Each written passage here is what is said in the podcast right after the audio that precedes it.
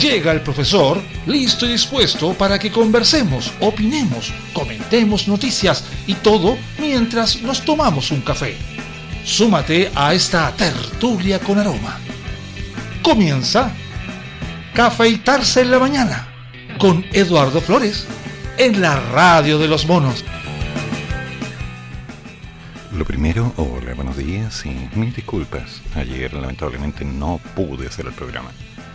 Y eso me va a traer una que otra mm, estructura de reclamo, pero son parte de los procesos que vamos viviendo, así que hay que seguir, siempre hay que seguir. Novedades.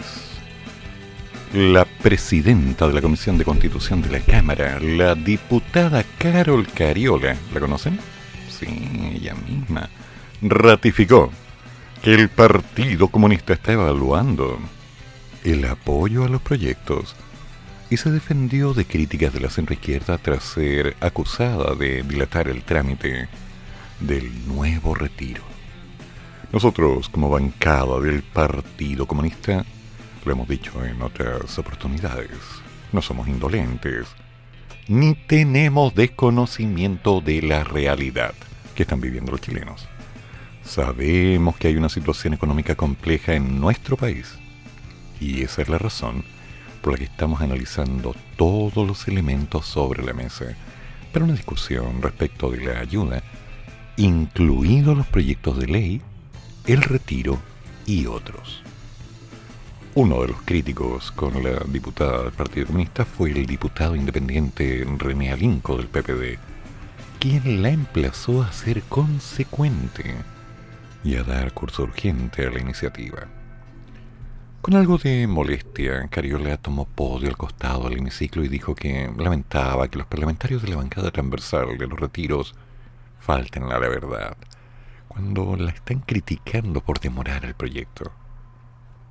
La jefa de bancada del Partido Comunista dijo que en términos reales el trámite de estas propuestas ya comenzó. En la misma línea, la diputada de Comunes, Emile Schneider, pidió detener la insistencia con los retiros y defendió la focalización del gobierno en ayudar a los más rezagados en la reactivación económica.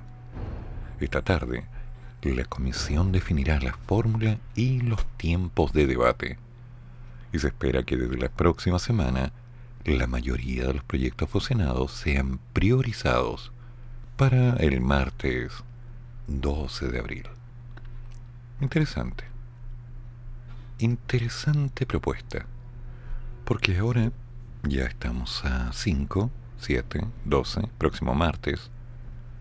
No hay una dilatación, simplemente hay una espera, que no es lo mismo. Se escribe distinto. ¿O no? Ahora, la respuesta del presidente electo a la prensa argentina, que sí, le hicieron preguntas sobre si los chilenos seguirán siendo dueños de sus pensiones. Mm. De gira en Argentina, el presidente Boric acaparó la atención de la prensa local. Visitó una conocida librería en Buenos Aires y se refirió a la polémica generada por el concepto Walmapu y a primera hora del día de ayer anunció una actividad conmemorativa del abrazo de Maipú. Luego se reunió con el presidente del país vecino, Alberto Fernández, y dieron una conferencia de prensa conjunta en la cual abordaron diversas mm, temáticas bilaterales. En la previa al inicio de la agenda oficial, el presidente electo conversó con el medio argentino El Clarín, o Clarín, como se le conoce. En esa instancia, fue consultado por los periodistas sobre si los ciudadanos seguirán siendo dueños de las pensiones, ¿viste? Los ciudadanos son dueños del derecho a tener una pensión digna y de seguridad social, que no es lo mismo que no es lo mismo. Previo a ello, los reporteros le plantearon que era una inquietud de los chilenos el qué se hará con los fondos para las jubilaciones.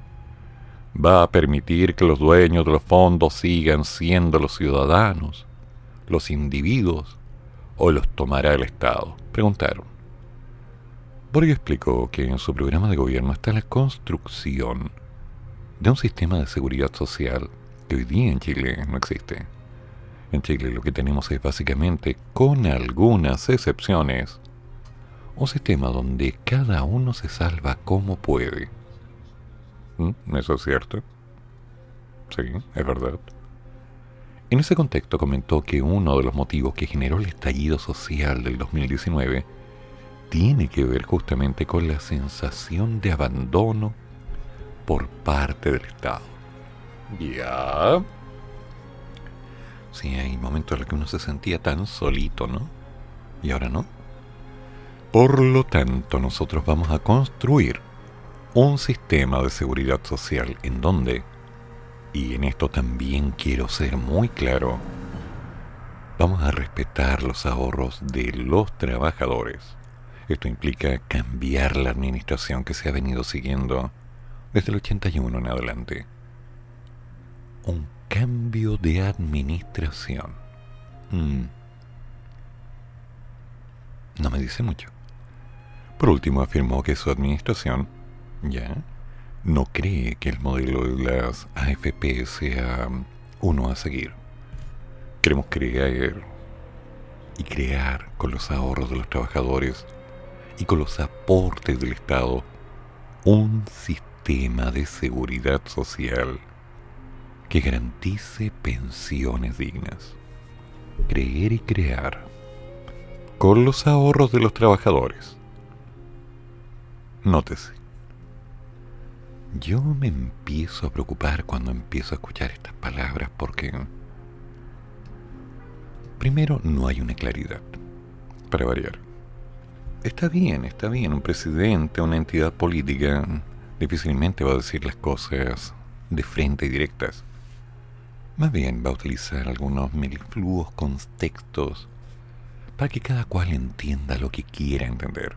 Y con lo mismo, evidentemente, se lava las manos de cualquier interpretación.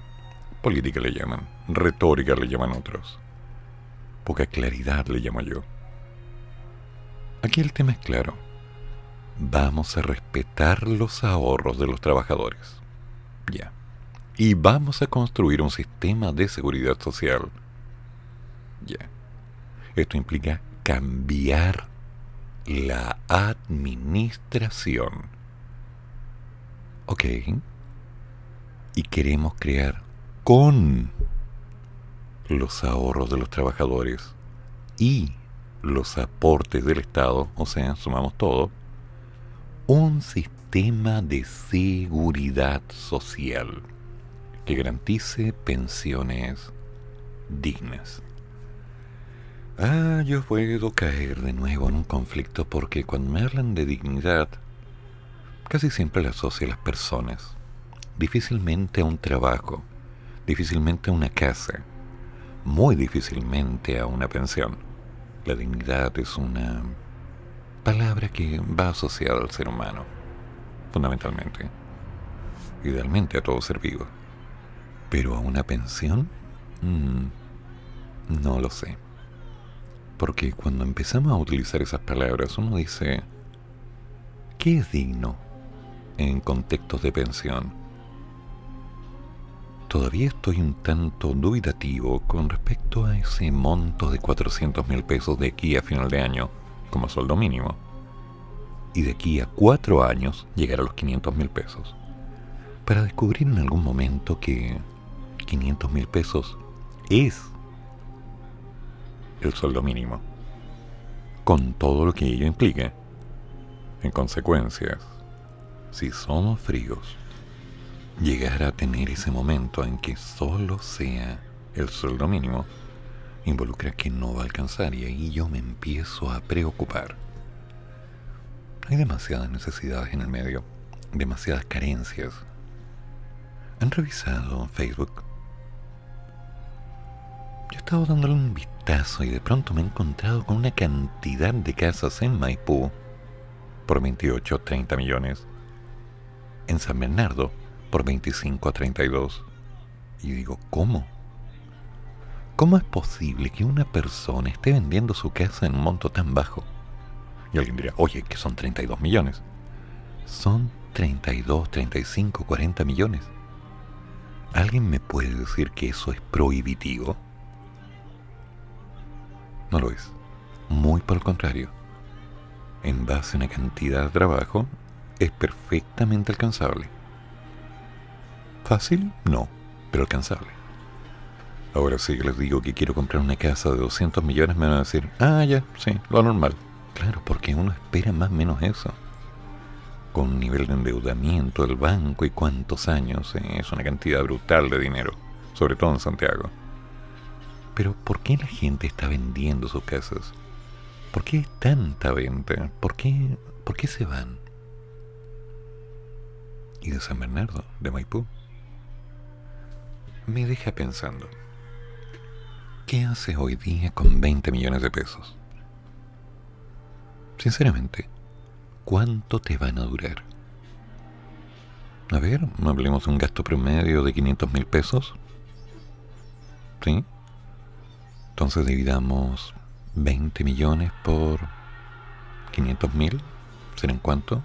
¿40 meses? ¿Casi tres años y medio? ¿Y después de eso qué?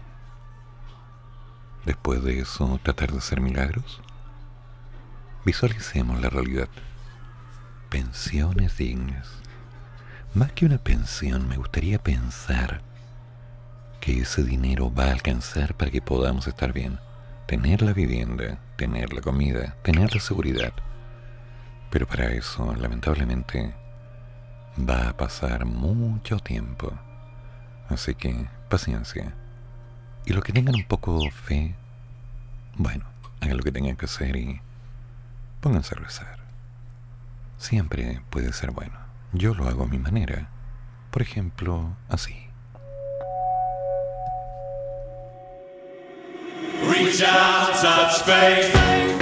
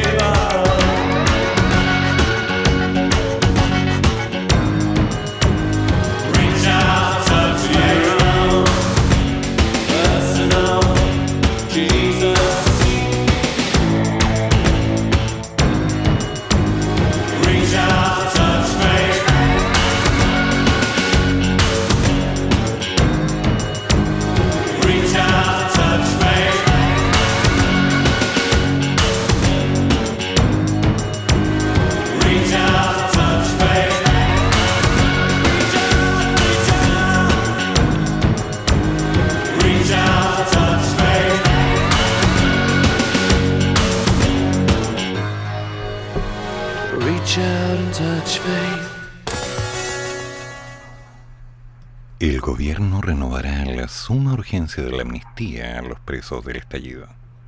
El gobierno impuso a los senadores oficialistas dos semanas más de negociaciones para poner en votación el proyecto que busca otorgar una amnistía a algunas personas en prisión preventiva desde el estallido social, cuya suma urgencia vence este miércoles.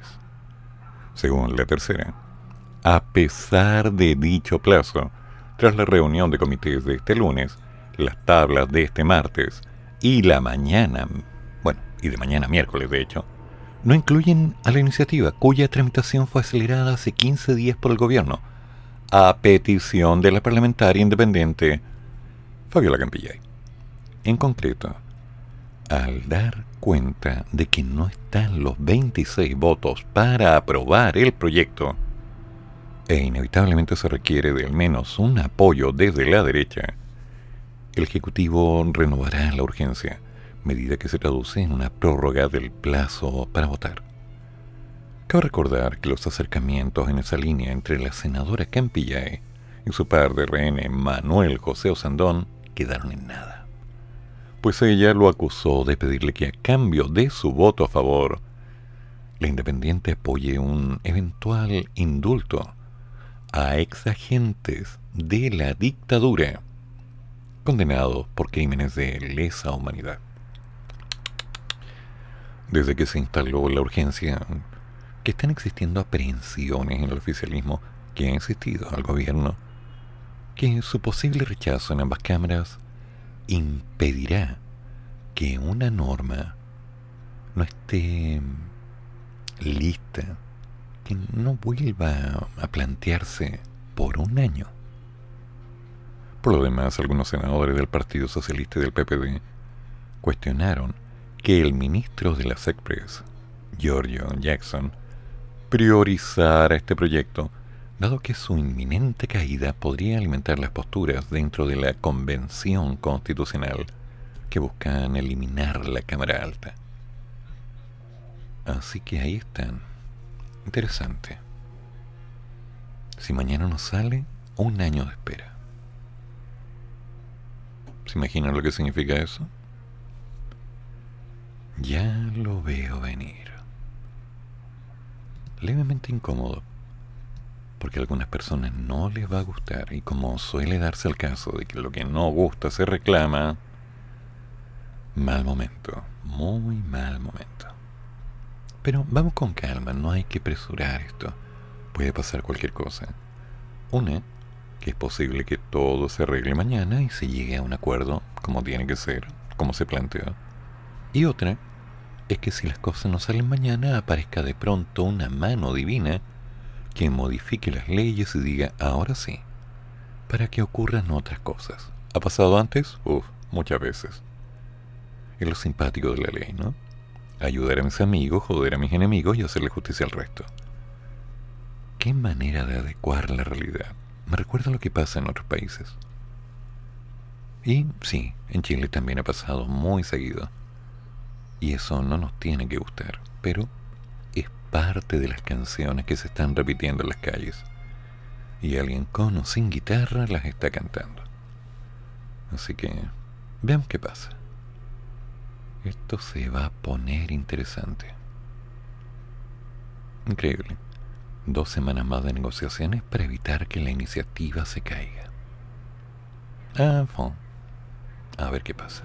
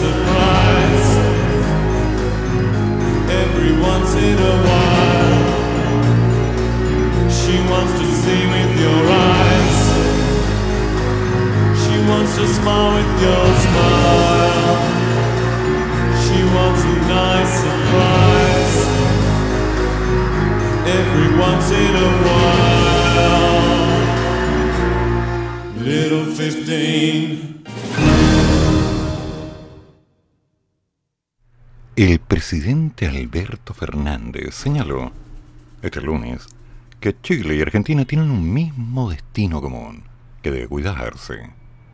Esto en el marco de la primera visita oficial del presidente electo al país trasandino, Allende los Andes. Valoro mucho, Gabriel, tu presencia aquí. Tenés en mí un amigo para ayudarte en todo lo que esté a mi alcance.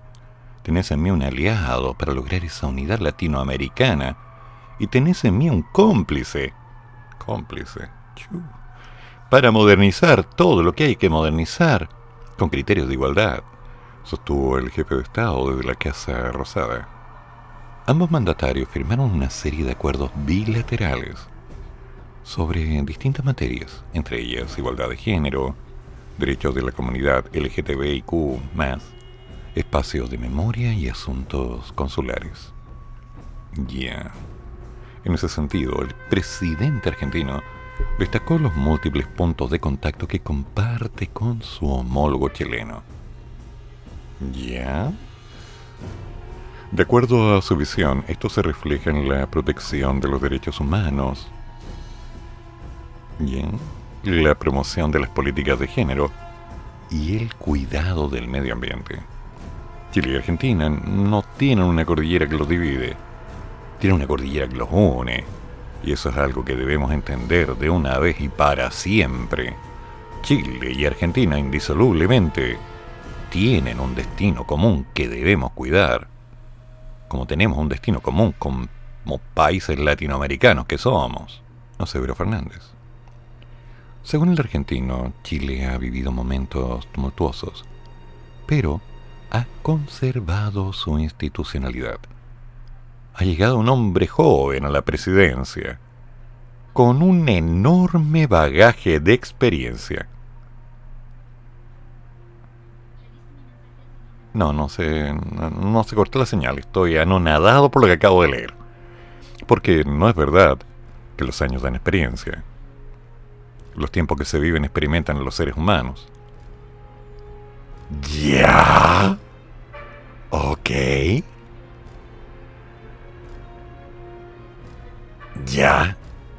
A ver, ¿cómo me trago esto? Y no se le movió ni un pelo. El punto de prensa de ambos jefes de Estado estuvo marcado por una reciente polémica que tuvo como protagonista la ministra del Interior chilena Isquia Siches. Por esto la utilización del término Walmapu respecto a la reivindicación territorial del pueblo mapuche. Consultado al respecto, Fernández manifestó que no hay ninguna confusión, que la posición oficial del gobierno chileno quedó absolutamente aclarada después de unas afirmaciones que agregó no generaron ninguna inquietud en el Ejecutivo argentino. Anda. ¿Y vos crees que te quiera eso? Así como que te lo compro, no te lo compro. Ay, ay, ay. Políticos. Respecto a la situación de Galvarino Apablaza, un ex guerrillero acusado del asesinato del senador chileno Jaime Guzmán en 1991, y que curiosamente está prófugo en Argentina, el mandatario indicó que el asunto está en manos del Poder Judicial. El presidente Borg me planteó su preocupación por el tema y tomé en cuenta sus consideraciones. Este es un tema que debe resolver judicialmente en Argentina. No es un tema que tenga que ver con la potestad o la discrecionalidad del Poder Ejecutivo, Sergio Fernández. Sí, lo mismo digo yo. Desde este lunes, el presidente chileno tiene una inmensa agenda de actividades en Buenos Aires, como parte de su primera visita de Estado desde que asumió la moneda el 11 de marzo. La visita de Boric y su comitiva, formada por cinco ministros y un grupo de parlamentarios, senadores y representantes del mundo empresarial, se extenderá hasta este martes. Durante este periodo se celebrarán múltiples reuniones entre ambas autoridades de los países. En declaraciones a los medios, el presidente electo chileno reconoció que existe mucha complicidad con su par argentino, con quien buscará fomentar la integración, la inversión en materia económica, el intercambio cultural y la recuperación de América Latina en los foros mundiales. Ya, interesante. Interesante. Así que son cómplices. Es que, sinceramente, eso de que no sea necesario tener tantos años de experiencia para tener experiencias como... No tengo cómo interpretarlo. Me supera.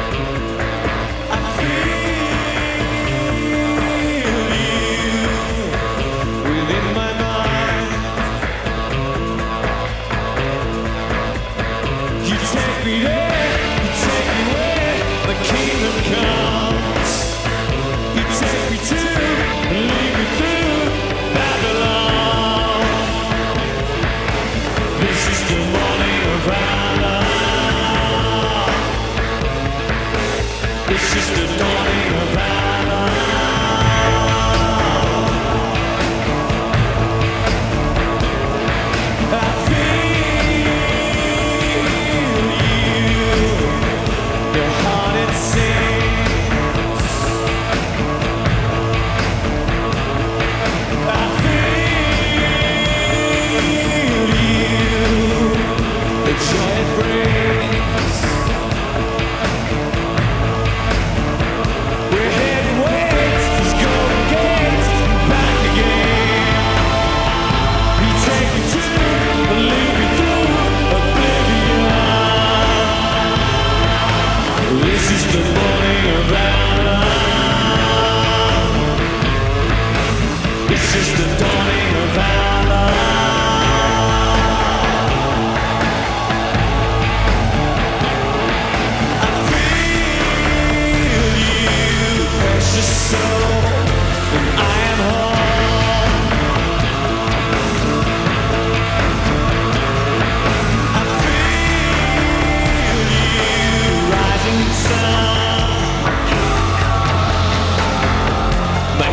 come.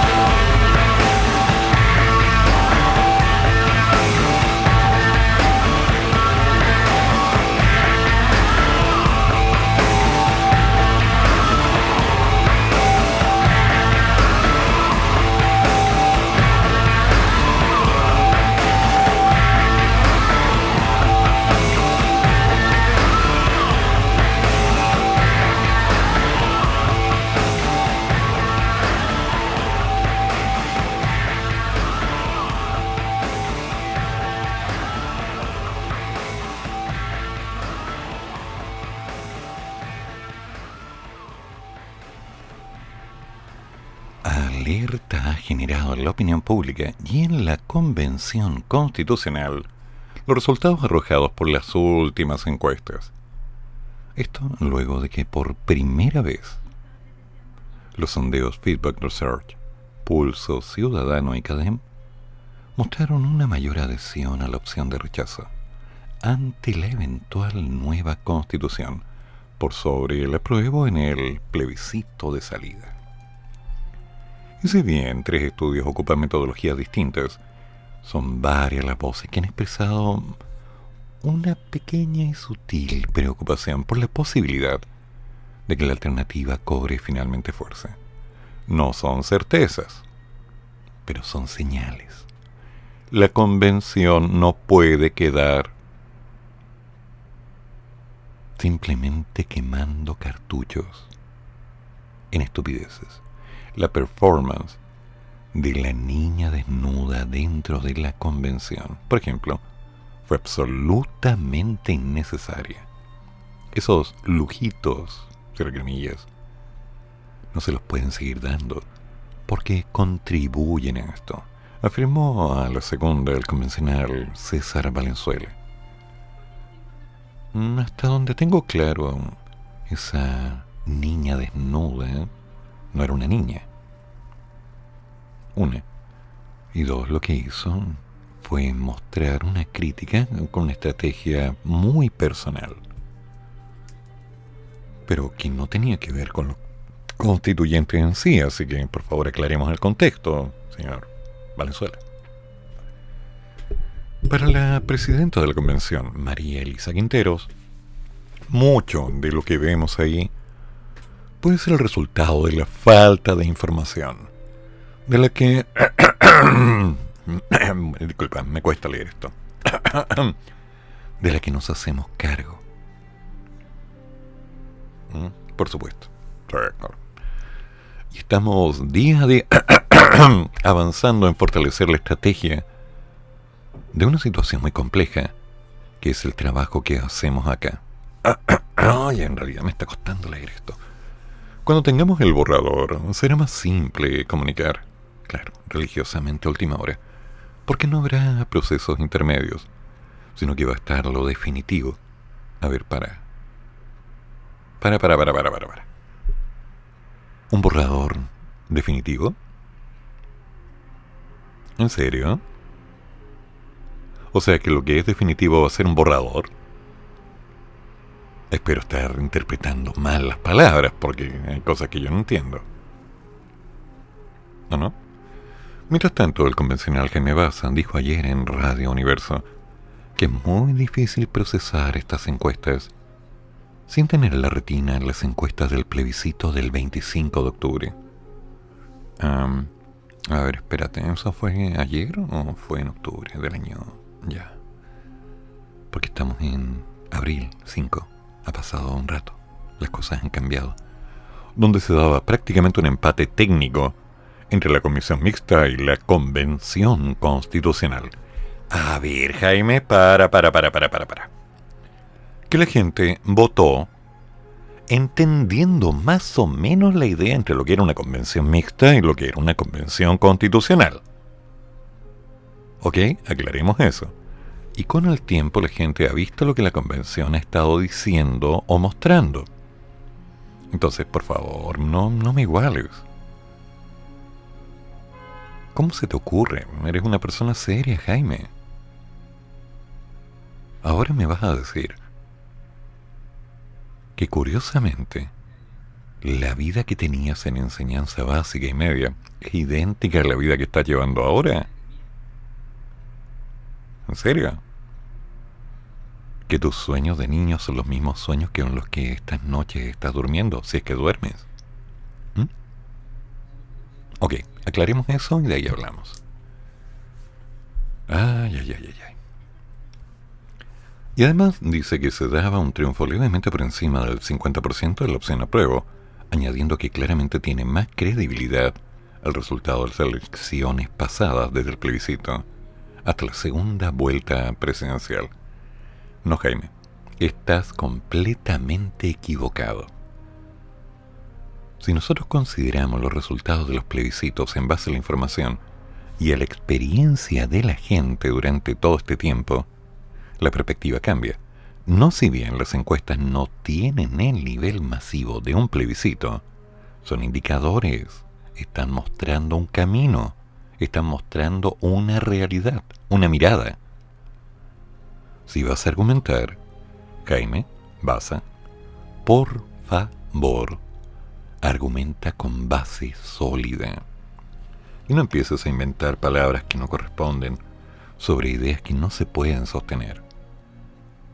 La gente votó en el plebiscito con una información medianamente clara. No más.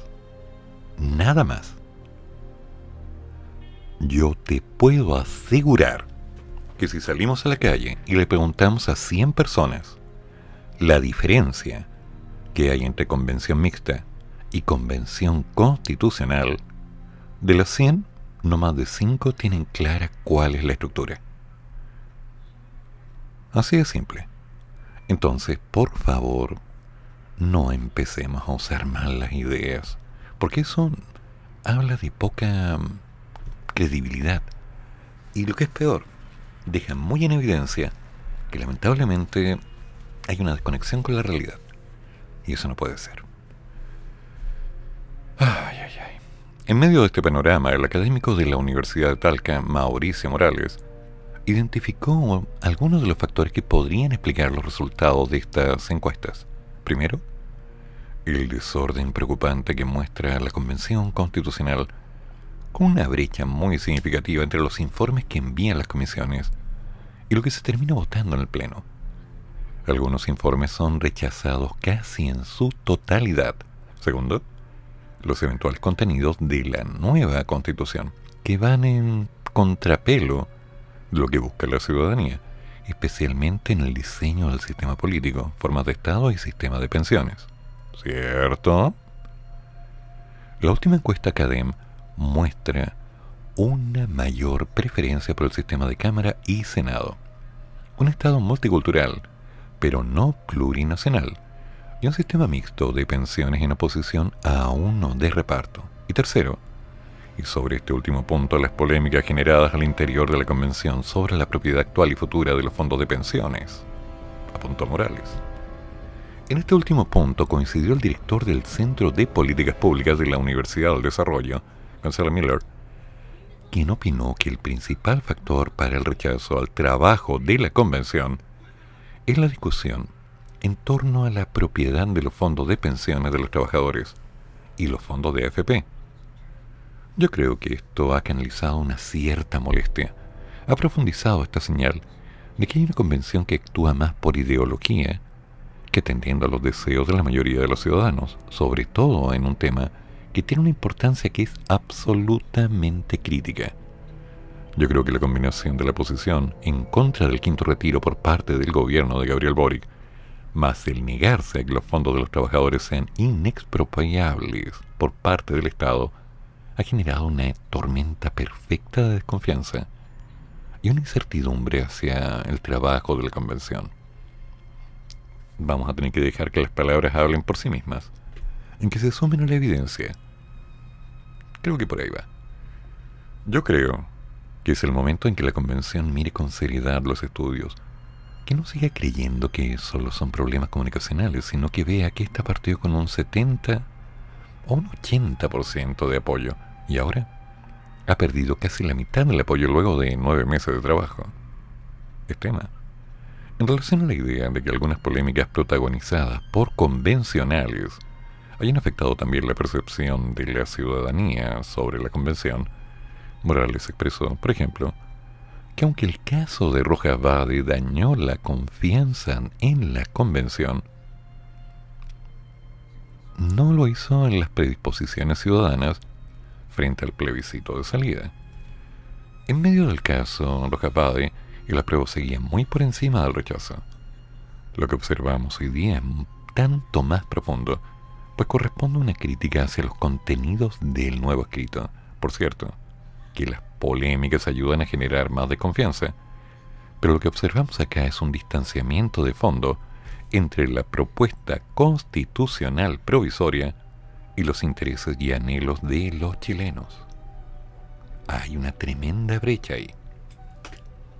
Sin duda que hay muchos factores que han ido alimentando el crecimiento del rechazo. Uno es el funcionamiento, la forma. Los desencuentros al interior de la convención, sin duda. También cada vez que se ha alejado el sentimiento mayoritario de los chilenos, y eso se ha visto en cada uno de los temas. Pero yo creo que el elemento catalizador tiene que ver con la propiedad de los fondos de pensiones. Respecto al sistema político, sin duda había una expectativa de una mejor democracia. Mejor, no menor. De manera que la mm, manera en que se legisla, en que se gobierna. Pero la discusión terminó capturando a otros grupos de interés y una serie de peleas políticas que empezaron dentro de la propia centroizquierda a prenderse las alertas sobre un modelo que corría el riesgo de transformarse en un gobierno no democrático. Fuerte. Un análisis distinto hizo el sociólogo y director de tuinfluyentes.com, Alex Callis, quien explicó que todavía hay una desinformación enorme del trabajo que hace la convención hay personas mucho más informadas que se instalan, critican ciertos elementos parciales, pero no tenemos absolutamente nada consolidado que permita establecer una tendencia. No tenemos una tendencia. Tenemos una fotografía de un segundo. A su juicio, para decir que hay una tendencia sobre el rechazo, tiene que haber mucho más tiempo tiene que estar consolidado el escenario y todavía ni siquiera se acercan a la consolidación del mismo. Porque cuando aparezcan los derechos sociales, por ejemplo, el derecho a la salud, evidentemente que los sectores populares van a tratar de enterarse de lo que es y ahí, ahí puede aumentar la aprobación. Pero el Senado no es un tema de masa, es un tema de élite. ¿Es verdad? Lo que tenemos ahora es un cambio de situación. Hay que esperar todavía para no sacar conclusiones y me imagino que fruto de toda la discusión del rechazo al sistema político que fue expandido, que hay un coro de personas que han hablado negativamente de lo que ha estado sucediendo en la convención. Las últimas tres semanas, de hecho. Han habido tres semanas donde ha habido muy mala comunicación. Es una acumulación de hechos negativos, apuntó Callis, añadiendo que de parte de varios actores de la convención hay un déficit en el don de la palabra. Pero a ver, paremos y evaluemos. ¿Podríamos hablar de Bade? No, no tiene sentido, así que fuera de la ecuación. ¿Podemos hablar de los fondos de pensión? Sí, porque es un tema que nos preocupa a todos. ¿Podemos hablar de lo bueno y de lo malo que ya está? No, porque la información no la tiene todo el mundo. Entonces tenemos que empezar a hacer una suma rápida y analizar los siguientes elementos. Primero, a la fecha lo que tenemos es un borrador que no está completo, que no está disponible para todo el mundo, y que en los ojos inadecuados tiene una mirada que no está perfectamente clara, porque falta escuela, falta una interpretación, falta un norte, falta una claridad. Se supone que durante las próximas semanas vamos a hacer una serie de programas especiales explicando lo que ya está paso a paso, comparando la antigua constitución con la nueva, para empezar a ver cuáles son las directrices. Pero hay algunas cosas que nos tienen que definir. Primero, viene un plebiscito de salida. Y cuando llegue ese plebiscito de salida, los medios se van a saturar de las cosas que puedan ser más importantes para que la gente decida hacia la prueba pero no van a colocar el énfasis en aquellas cosas que no sean tan positivas para no incentivar el rechazo. Sin embargo, yo recomiendo, yo aquí, yo Eduardo Flores, hola, aquí estoy, ¿cómo estás? Habla conmigo. Que pongan atención a la balanza entre todas las cosas. Lean con cuidado. Vamos a encontrar la forma de hacerles llegar la información. La vamos a publicar de alguna manera. Ya me lo estoy consiguiendo con un muy buen amigo. Y sobre ello midamos. Porque hace un tiempo, que serán dos, tres días, me preguntaron si es que yo estaba por la prueba y el rechazo. Y yo dije, pueden haber cosas que me gusten y pueden haber cosas que no. Ah, pero mira, me dijo, si viene la salud gratis y viene todo esto gratis y todo lo demás, yo digo, si viene eso gratis, quiero leer el resto. Porque si el resto no me convence y esto está como tan bonito, va a llegar un momento en que yo lo voy a creer.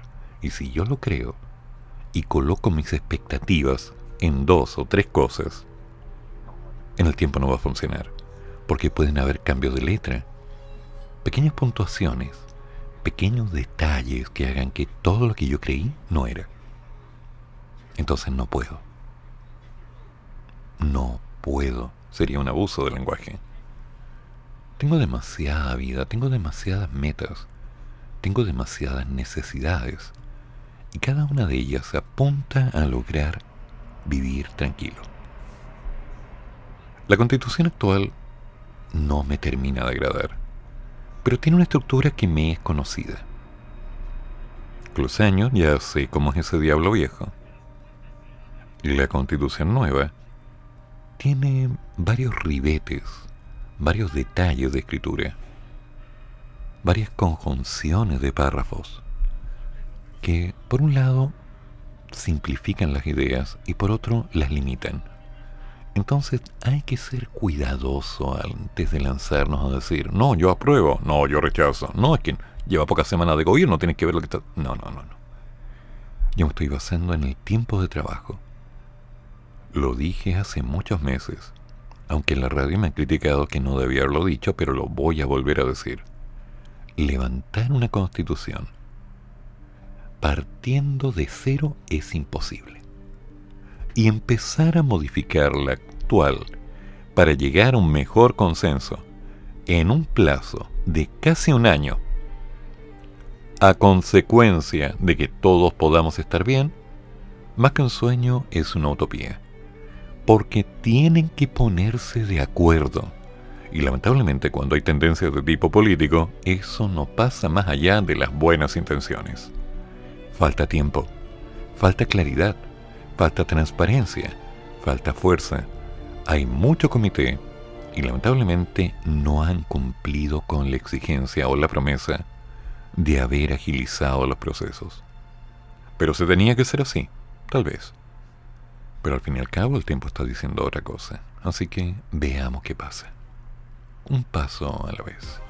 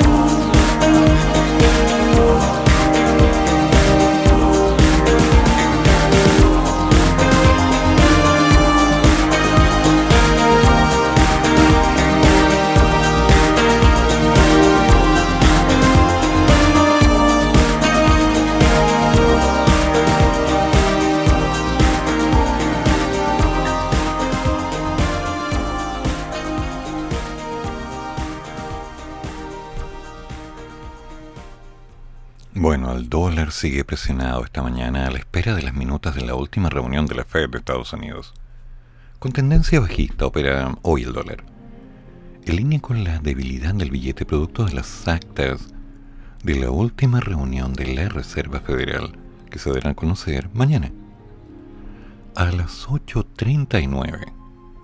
Hoy, la divisa anotaba una caída de 2.44. ¿Sí? 2.44.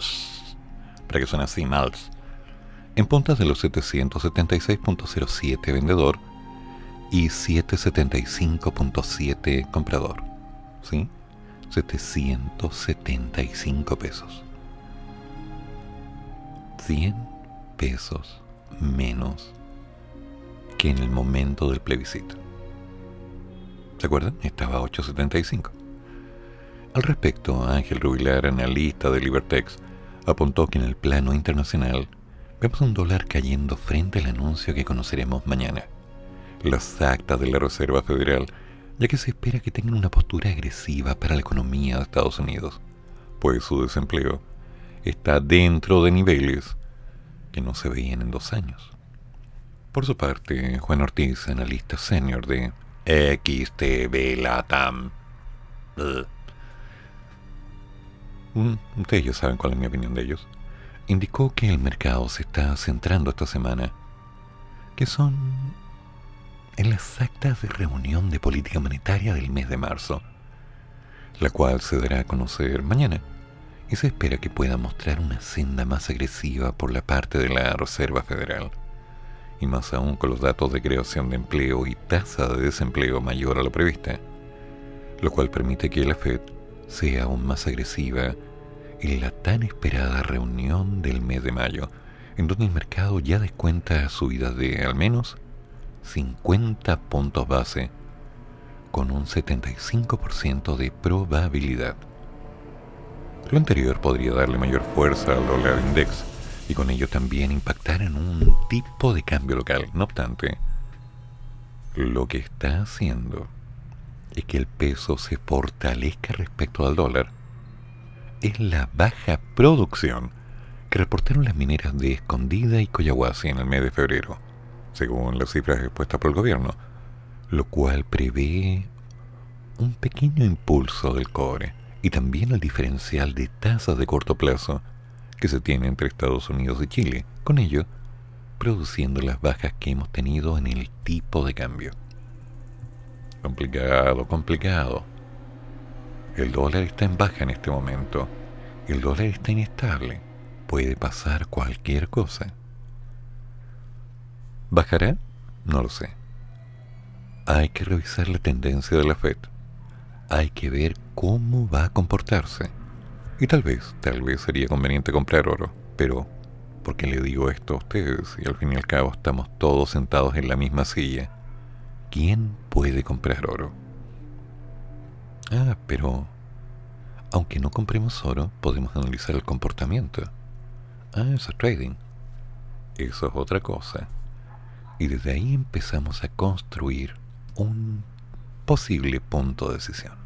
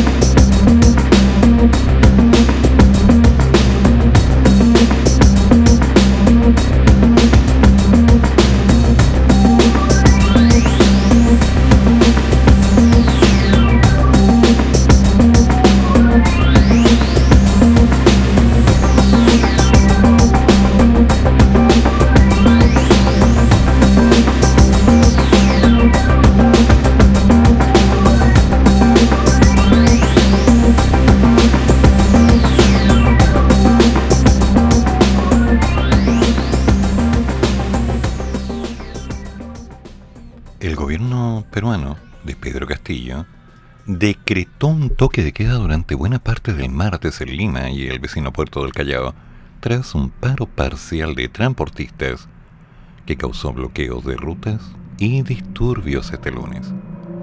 Ante los hechos de violencia que algunos grupos han querido crear y en aras de restablecer la paz y el orden interno, el Consejo de Ministros ha aprobado declarar la inamovilidad ciudadana, toque de queda, desde las 2 de la mañana hasta las 11.59 de la noche del día martes 5 de abril para resguardar la seguridad ciudadana. ¿Quedó claro? Desde las 2 de la mañana hasta las 11.59 de la noche, es decir, las 23 horas con 59 minutos del día martes 5. Todo el día. La medida que de inmediato provocó expresiones de rechazo en las redes sociales implica dejar encerrados en sus casas, hoy, a los 10 millones de habitantes de Lima y el Collao. Diversos hechos de violencia, incluido la quema de casetas de peajes en rutas, saqueos en algunos comercios y choques entre manifestantes y la policía, se produjeron este lunes en diversas zonas de Perú en la primera paralización que enfrenta el gobierno de Castillo, que lleva en el poder aproximadamente ocho meses. Las protestas, gatilladas por las alzas de los precios de los combustibles y alimentos, se desarrollaron en Lima y en las regiones de Piura, Chiclayo, La Libertad, Junín, Ica, Arequipa, San Martín, Amazonas, Ucayali, entre otras, y llevaron a suspender las clases en las escuelas por la restricción del transporte público. Hago un llamado a la calma, a la serenidad. La protesta social es un derecho constitucional, pero debe hacerse dentro de la ley, dijo Castillo. La Unión de Gremios de Transporte Multimodal de Perú reclama contra el alza de los precios de los combustibles y peajes y el paro de sus afiliados se prolongaría hasta el martes. En las regiones de Ica y Yunín hubo saqueos en comercios. Algunas imágenes fueron difundidas por televisoras locales. En Ica, a 300 kilómetros al sur de Lima, fueron quemadas algunas casetas de peaje en la ruta panamericana, una de las principales vías del país. Castillo, un profesor rural de 52 años, anunció el toque de queda una semana después de salvarse de ser destituido por el Congreso, donde los opositores lo acusan de falta de rumbo en su gobierno y de permitir la corrupción en su entorno. Esta medida requiere al día de hoy, mientras la economía peruana busca dejar atrás los perjuicios causados por la pandemia y, en coincidencia con el trigésimo aniversario del autogolpe de Estado del ahora ex, bueno, digamos encarcelado todavía, expresidente Alberto Fujimori el 5 de abril de 1992. La restricción de movimiento al amparo de un estado de emergencia en la capital peruana recibió de inmediato expresiones de desaprobación. Toque de queda para restablecer el orden, medida autoritaria del gobierno de Pedro Castillo que demuestra ineptitud, incapacidad para gobernar. Es como terminar con los accidentes de tránsito prohibiendo la circulación de los vehículos, dijo a la AFP el analista político Luis Benavente. ¿Ya? Ok. La medida dictada por el presidente Pedro Castillo es abiertamente inconstitucional, desproporcionada y violatoria del derecho a la libertad individual de las personas. Tuiteó por su parte el abogado Carlos Rivera, uno de los defensores de las víctimas del gobierno de Fujimori. Por su parte, la influyente periodista Rosa María Palacios escribió en Twitter, al filo de la medianoche, no hay forma de informar y ser informado. ¿Ya? No hay forma de informar y ser informado. Una medida tan radical, violatoria de todo derecho y desproporcionada, solo revela que el gobierno ha perdido todo control del orden público. En un intento de apaciguar los reclamos, el gobierno había eliminado el fin de semana el impuesto a los combustibles. Brillante. Además, Castillo decretó un aumento de un 10% del sueldo mínimo, que subirá a 1025 soles. A ver, déjame ordenarme un poco para tener una idea. 1025 por 204 pesos promedio. 289, mm, sí, 280 mil pesos, 270, una cosa así. Pero ojo, hay una diferencia. Hay una gran diferencia. Uno dirá, oye, es muy poca plata. No tanta en la realidad en Perú. No tanta. Que sí han subido los precios, pero no es tanta la diferencia. Hay que ver. La Confederación General de Trabajadores del Perú, la CGTP, la principal central sindical del país, rechazó el porcentaje de aumento salarial indicando que es insuficiente. Y adivinen, llamó a sus afiliados a marchar este jueves. Estas protestas son las primeras de amplitud contra Castillo, cuya desaprobación está alcanzando un 66%, según el sondeo de Ipsos de marzo. 66%. Mil soles, un poco más de 200 mil pesos. Increíble, ¿eh? Las realidades, las estrategias que algunos utilizan, la forma en la que se ven las estructuras de manejo. Realmente me sorprende. Pero bueno, el señor Castillo está haciendo lo que se supone tenía que hacer. Y es lo que la gente quería. Lo cual coincide con otra realidad. Pero aquí estamos, visualizando lo que ocurre en el mundo. Mientras tanto, estaba revisando el problema del aceite, que ya se habrán dado cuenta se disparó en precios, y las causas de por qué está tan caro. Y hace unos días me acaban de confirmar que en España también pasó. Es decir, este no es un problema que esté solamente afectando a Chile, que como ya lo sabemos, acá prácticamente no se produce aceite. La traemos de dónde? Venezuela, Bolivia, Argentina. Acá no hay cómo no alcanzamos. Hay tanto cambio, hay tanta opción, hay tantas cosas que nos dicen que al parecer hay un pequeño malentendido con respecto a la realidad y lo que queremos ver. Me gustaría hablar de economía con alguien, pero en este momento no se puede. Aparte, hay un problema con la página. El drama que tenemos en forma natural es la crisis hídrica, sumado por supuesto al alza de los combustibles y el taxeo de los productos que están llegando. Le hace como taxeo el flete enviado a través de barco, avión o lo que sea, porque son precios que se van sumando al producto. Entonces tenemos que ir aguantando, pero uno dice, en todo, en todo. Las verduras caras, el aceite caro, los precios aumentan, ya no sé a qué precio está el pan porque no compro pan y me pregunto, ¿nos vamos a poder sostener bien? Y me contesto, nos vamos a poder sostener. Bien es una palabra que está además aquí. Nos vamos a poder sostener y vamos a lograr salir de esto. Va a tomar un rato, largo. Van a haber cambios. Algunos agresivos, otros violentos, algunos que quizás no queramos y algunos que esperamos no lleguen a darse. Pero estamos en todo un proceso, así que por ahora calma. Lo que pasa en Perú, esperemos que nunca pase en Chile. Que no volvamos a caer en esos tiempos de mantente encerrado, no salgas a la calle, te puede pasar algo. Hagamos las cosas bien. Mantengamos las cosas en calma y trabajemos duro. Recuerden, todos somos prioridad de alguien, aunque eso no siempre se diga. Sí.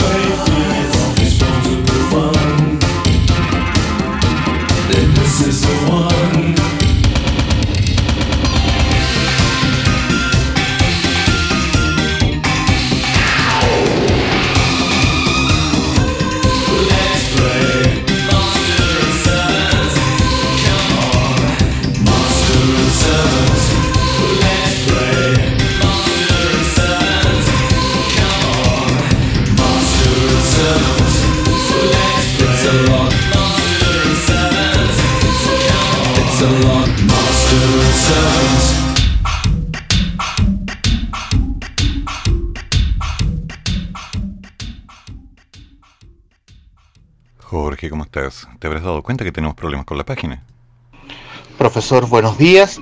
Eh, por razones de fuerza mayor no puedo escuchar el programa, está en reunión. Eh, solo desearle, solo desearle que esté bien, que, tenga un buen día,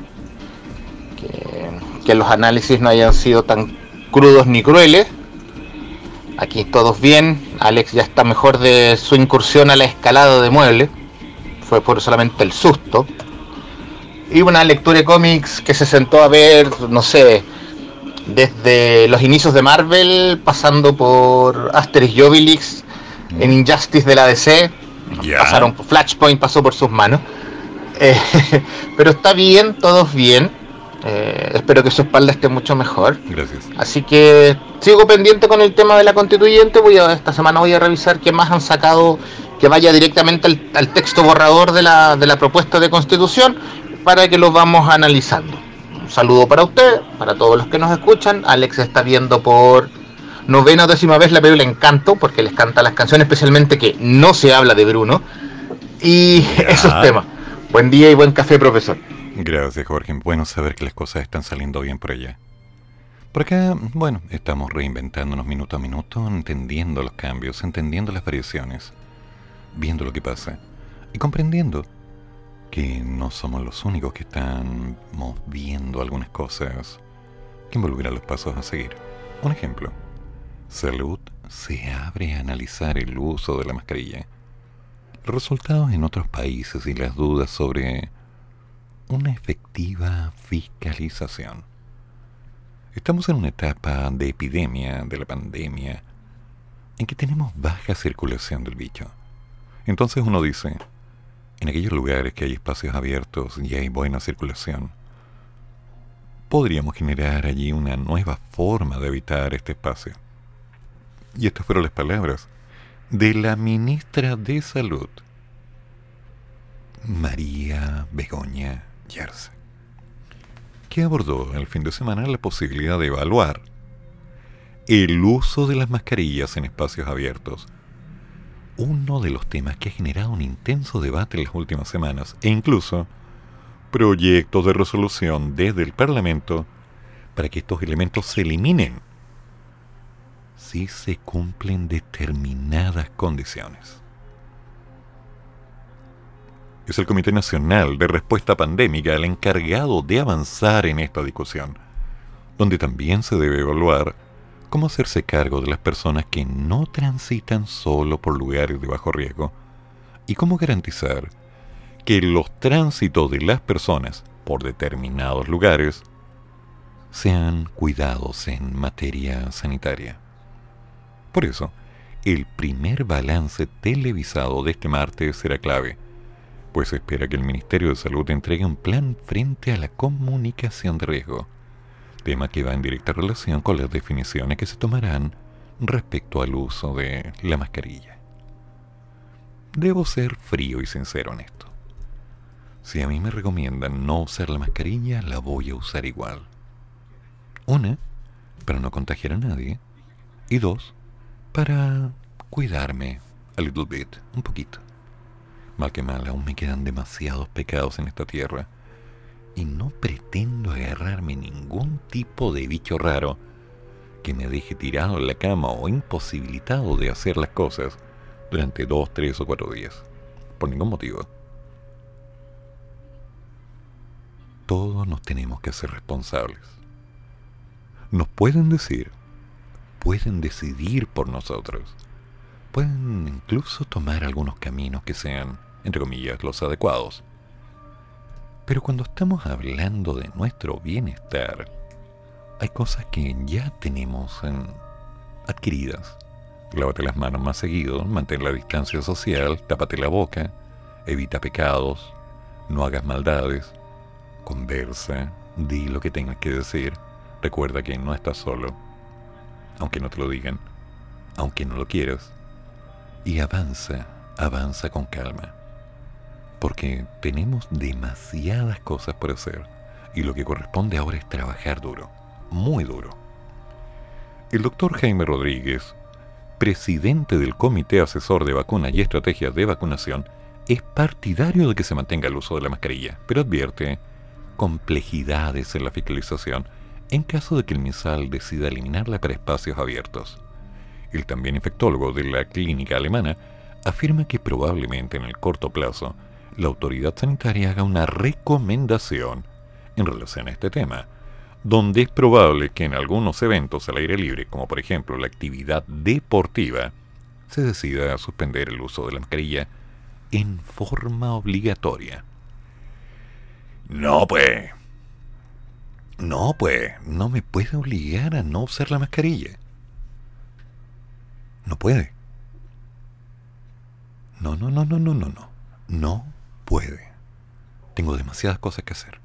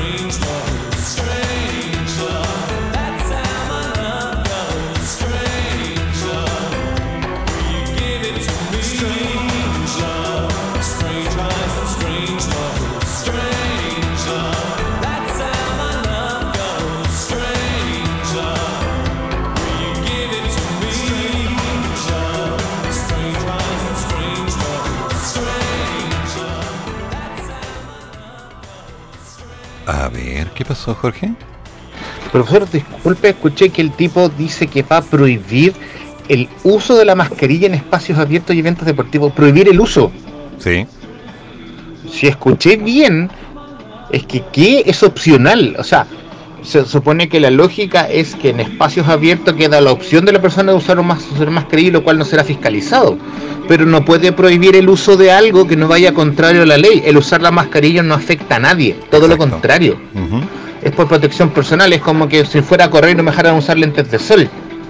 O porque soy fotofóbico. Ahora, si escuché mal, Rodrigo dicho, pero si escuché bien, el tipo o tiene una desconexión entre la boca y el cerebro enorme, o es un soberano pelmazo. Amigo mío, el problema está en que hay gente que tiene ataques de inteligencia y sale con cualquier cosa. Pero bueno, el tiempo dirá cómo va. Lo concreto es que el programa ya se está terminando. Ahora viene el Maña Mañana de la Mañana con un programa especial hablando de qué tipo de humor es el que te hace reír. ¿Con qué no se puede hacer humor? ¿O no hay límites?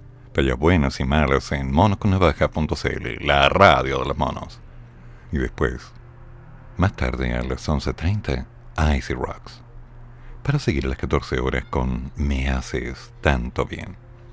Damas y caballeros, como siempre, todas las expresiones planteadas en este programa son de mi exclusiva responsabilidad y no representan necesariamente el pensamiento de la radio. Que tengan buen día, nos contamos mañana, sin internet, mi computador y mi espalda están de acuerdo.